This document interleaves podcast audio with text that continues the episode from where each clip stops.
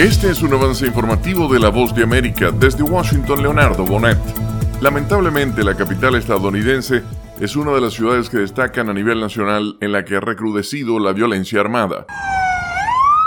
En los últimos años, Washington DC ha experimentado un aumento significativo en el número de homicidios. Según un informe de la Policía Metropolitana de la ciudad, los crímenes violentos en 2023 aumentaron un 39% en comparación con el año anterior.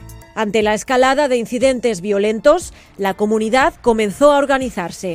Entidades como Peace for DC nacieron de esta iniciativa y forman líderes que trabajan en las zonas de más riesgo. Julia Riera, Voz de América.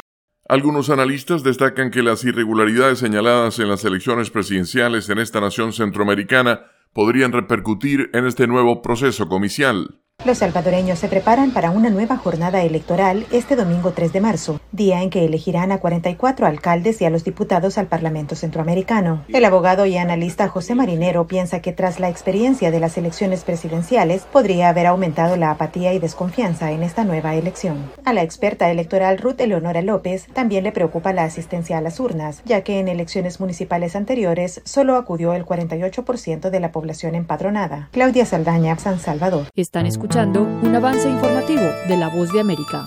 En Argentina, el fiscal Ramiro González imputó al expresidente Alberto Fernández por presuntas irregularidades administrativas durante su gestión en la contratación de servicios de seguros para el sector público que habrían supuesto 20 millones de dólares en comisiones. El acusador presentó una medida penal contra el exmandatario a partir de una denuncia presentada en la justicia por operaciones poco transparentes de la compañía estatal Nación Seguros, que incluyó el pago de comisiones a allegados del exgobernante por encima del valor del mercado.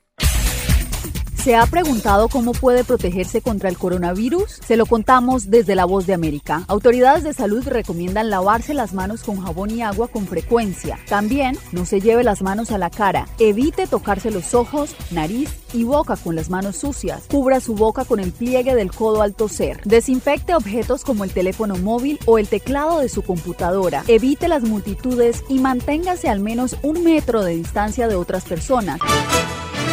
Y al cierre, Marta Beatriz Roque protestó durante 35 años contra el gobierno cubano y su modelo de partido único. La dirigente de 78 años recibirá el 4 de marzo el Premio Internacional a las Mujeres de Coraje que desde 2007 otorga el Departamento de Estado en una ceremonia encabezada por Anthony Blinken y la primera dama Jill Biden.